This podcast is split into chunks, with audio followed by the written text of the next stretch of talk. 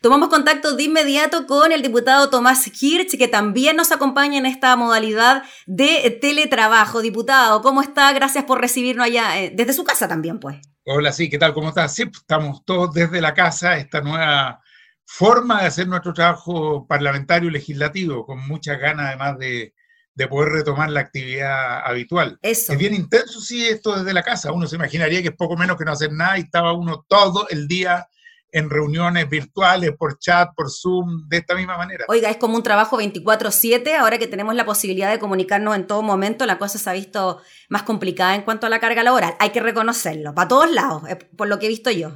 Así ha sido, la verdad que sí, eh, porque además hay muchas necesidades, muchas demandas, mucha gente del distrito, de las organizaciones sociales que la está pasando muy mal, que están muy complicados, eh, pobladores, eh, la gente con su hijo en la casa, que está bien un día, una semana, pero ya va, se van a cumplir casi dos meses. Entonces son situaciones que a la gente le ha generado mucha dificultad y obviamente uno como diputado trata de contribuir, colaborar, conectar también con la con los municipios, así que sí, ha habido mucha pega.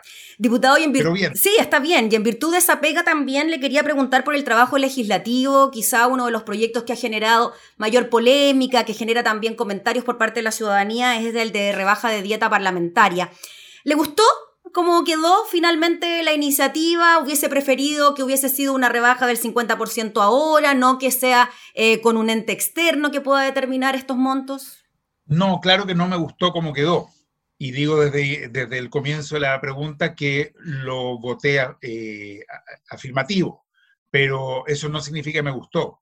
Mira, acá estamos frente a un proyecto que fue presentado hace seis años por los diputados que hoy día son del Frente Amplio, por Yoyo Jackson, eh, Gabriel Boric y otros diputados y diputadas. Eh, nunca se quiso discutir, nunca se puso en tabla, nunca se lo miró, todos se reían, lo degradaron, dijeron esto lo ponen los jóvenes que no tienen necesidad de plata, nunca. Era casi que reciben la mesada de los papás. No, se dijeron cosas muy degradatorias en su momento. Mm. Eh, y de pronto, después del estallido social, todos estuvieron de acuerdo que había que conversarlo, discutirlo. Se llegó, se llegó a la comisión, me tocó a mí verlo en la comisión en que estamos nosotros, Constitución, Legislación y Justicia, y rápidamente se aprobó unanimidad en la Cámara de Diputados y de ahí se fue al Senado, se demoró porque los senadores ahí ya ah, operan otros intereses, se demoró mucho, finalmente sale, pero en el proceso se va, eh, se va descomponiendo lo que es el proyecto original y el sentido original. Para nosotros era un tema fundamental y lo vimos así, lo aprobamos así en la Comisión de Constitución, que hubiera una, una rebaja inmediata, inmediata del 50% de nuestra dieta porque la consideramos excesivamente alta y hay que dar una señal clara, precisa, contundente a la ciudadanía. Entonces, eso en definitiva desaparece y creo que es muy grave porque ahora quedamos sujetos a un comité que en definitiva puede que termine haciendo una rebaja mínima, quedamos vinculados a los, eh, a los sueldos, las dietas de los ministros, que sabemos que la tendencia va a ser a bajarla muy poco. Entonces creo que no es la señal que el país estaba esperando. Lo aprobamos porque, bueno, de todas maneras vamos a poder avanzar en esta dirección y vamos a presionar fuertemente para que se decida rápido y lo más fuerte posible se rebaja. Entiendo, diputado Tomás Hirsch, que en algún momento se había presentado en lo que fue el trámite de la comisión en mixta la posibilidad de que sí existiera ¿no? este eh, Consejo de Alta Dirección eh, Pública que definirá bajo criterios técnicos el porcentaje de rebaja transitoria. Se planteó de que no fuera menos de un 30%, ¿no? En algún momento, pero eso también quedó descartado también quedó descartado. Entonces uno dice, a ver, ¿por qué lo están descartando?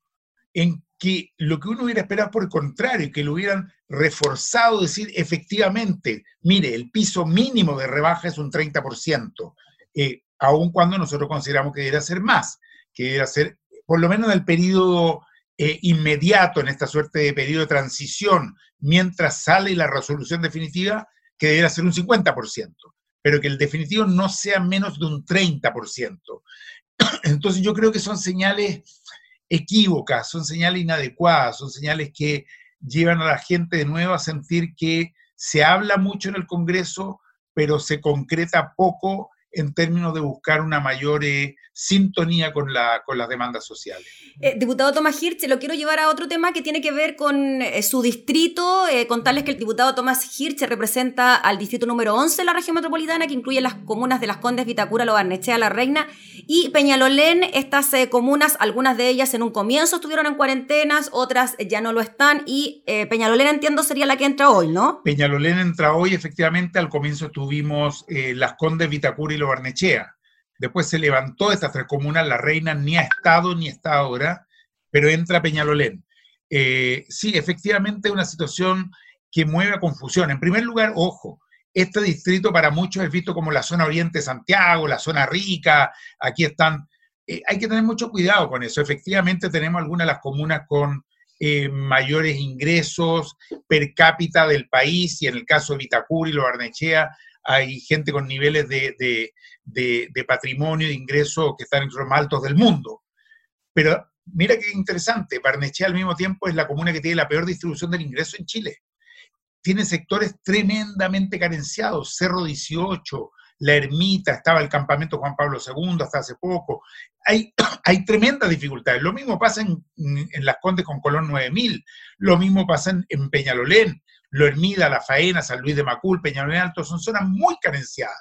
Entonces, hay grandes dificultades y desde ese punto de vista las cuarentenas son muy complejas para mucha gente, pero es la respuesta necesaria si queremos detener eh, la, expansión de la pandemia. Desde ese punto de vista yo creo que el gobierno ha dado un mensaje confuso, ¿eh? porque tal vez era un shock más duro, más fuerte, pero creo yo habría sido más efectivo una cuarentena completa de la región metropolitana de una vez. Es como cuando tenéis que tomarte un remedio y ya es amargo, pero bueno, tomémoslo. Una cuarentena, mientras que ahora nos hemos pasado, no sé, un mes y tanto, y viene ahora por lo menos otro mes, por lo menos, de cuarentenas parciales, de comunas que entran, que salen. La gente no entiende que un lado de Avenida Mata está en cuarentena y el otro lado de Avenida Mata no. Grecia al sur sí, Grecia al norte no. Oye, el virus no se detiene en la mitad de la calle, no dice, chuta, no puedo cruzar. Eh, los niños juegan con los de un lado y otro lado, la gente tiene su comercio ambulante eh, a un lado al otro lado, entonces no se guía la cosa tan, tan científicamente, no es una ingeniería esto. Yo creo que habría sido mejor Santiago completo. Ahora, de hecho, entran varios millones de personas. Bueno, si hubiéramos hecho una, cuarentena de todo Santiago, 18 días, 20 días, duros, difíciles, quizá hoy día ya estaríamos como Nueva Zelanda u otros países con una detención real de la expansión de la pandemia. O sea, usted se suma también a la solicitud que han hecho decenas de alcaldes de la región metropolitana de que ojalá se pudiese imponer una cuarentena total. ¿Estaría de acuerdo con eso entonces? No solo estoy de acuerdo, sino que la verdad, porque a veces hay que decirlo, si uno revisa mis tweets, si uno revisa lo que le plantea la autoridad desde el inicio, yo estaba de acuerdo con ese planteo de los alcaldes, independiente del color político, y también con el colegio médico y otros eh, espacios eh, académico. Ahora, diputado, sobre ese punto, diputado Tomás Hirsch, sobre las cuarentenas generales, los mismos alcaldes de comunas más vulnerables que han solicitado la cuarentena total han dicho que al mismo tiempo es bien difícil que se cumpla la cuarentena, primero porque hay gente que no tiene contrato, la mayoría, que tiene que salir a la calle a trabajar para conseguir el sustento diario y que además las condiciones de hacinamiento no permiten mantener el distanciamiento social que se requiere. Eh, ¿Cómo ve usted entonces esa disyuntiva de que sí tiene que haber cuarentena, pero que al mismo tiempo para las personas se les hace muy difícil eh, no salir a trabajar porque ni siquiera tienen la posibilidad de hacer teletrabajo? Es muy importante lo que dices porque habla de cuál es la realidad social de nuestro país. Chile, no sé por qué tenemos un problema psicológico de pretender siempre mostrarnos como el éxito, los exitistas de todo el mundo los que logramos controlar las cosas, los que tenemos el mejor sistema y modelo económico, aquí han quedado claras las tremendas falencias que tiene nuestro sistema económico y social. Entonces, se requieren dos medidas simultáneas. En lo sanitario, creo yo que es importante escuchar la voz de quienes han hablado de una cuarentena total. Y simultáneamente tienen que haber medidas económicas y sociales muy contundentes. Yo creo que tenemos que hacer una campaña nacional muy fuerte en que el gobierno se comprometa efectivamente a utilizar todos los recursos necesarios para garantizarle a las familias que están en cuarentena que van a tener lo necesario para poder subsistir, sobrevivir en forma digna. nadie se va a hacer rico, nadie se va a, a mejorar su situación, pero poder pasar la cuarentena, porque la cantidad de gente que es informal, la cantidad de inmigrantes que no tienen un trabajo estable, la cantidad de gente que hoy día ha quedado sin trabajo, requiere un gobierno que se la juegue por entero. Y yo te digo más aún, los empresarios, en vez de estar repartiendo utilidades, ¿por qué por una vez en la vida, por una vez en la vida, los grandes grupos económicos nos dicen, mire, vamos a poner una gran, pero una gran cantidad de recursos para apoyar un esfuerzo nacional que garantice a todas las familias poder sobrepasar esta situación tan complicada? ¿Por qué no tener una correntada de solidaridad y responsabilidad de todas y de todos, partiendo por el gobierno? Yo he propuesto eh, avanzar con una renta básica universal, por lo menos por estos tres meses. Es un tema que ya se ha discutido en Europa, que se ha aprobado en varios países, se lo descalificó al comienzo, se ha ido viendo que funciona. Yo estoy planteando que acá en Chile, por lo menos por tres meses, por los momentos más urgentes, tengamos esa renta básica que le garantiza a todos y que está dentro de los costos más o menos que el gobierno ha planteado para eh, resolver la situación. Que no es lo mismo, diputado, que el ingreso familiar de emergencia, ¿no? Que se está tramitando, que sabemos que no tiene guarismo, que no hay una, que hay un, que no está todavía el monto determinado, que se espera el veto del presidente. Sería otra cosa aparte, ¿no? Otra cosa aparte, que es, por lo demás, los países que lo han ido implementando han ido demostrando que es de mucho más fácil aplicación, es universal, tú dices, bueno, todo el mundo, o puedes acotarlo y sea hasta el 80%, en fin, recibe un monto fijo igual por persona. ¿Sabes cómo? Tal como se hizo cuando se devolvieron las platas por la colusión de, del papel higiénico, etc. Todas las personas lo reciben en una cuenta RUT o como sea. Todas. Te ahorras un trámite burocrático gigantesco, te ahorras tener que ir haciendo cortes. Ahora me dirá, bueno, pero quizás lo va a recibir alguien que tenía los recursos. Sí, pero es que eso porcentualmente no incide demasiado respecto del, del beneficio social que significa.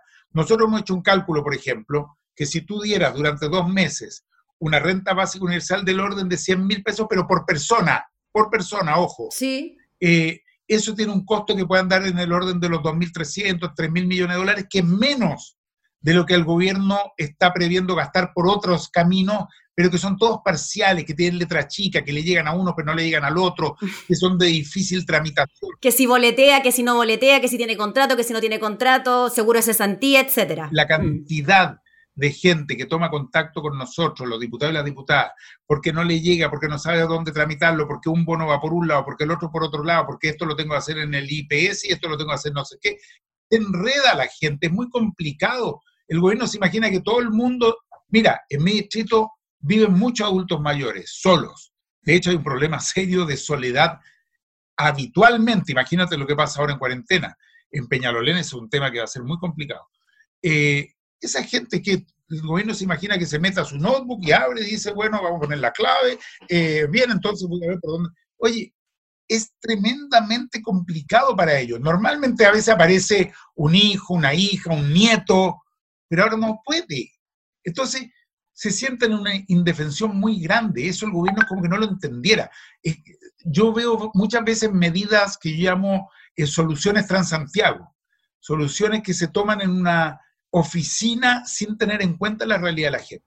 Diputado Girche, para acotar el tema de la renta básica universal, usted propone entonces que, por ejemplo, le llegara al 80% más vulnerable, por decirlo de alguna manera, del país de forma automática. Correcto, que tú puedes discutir eso, puedes hacer al 70, y dice, bueno, ¿por qué no los más ricos? En fin, en otros países esa renta universal es al 100%, porque se dice que el más rico, si le llegan 100 mil pesos, va a gastar más. Va a cambiar la vida, pero es más lo que paga tributariamente por eso. Claro. Entonces, no, no, se netea.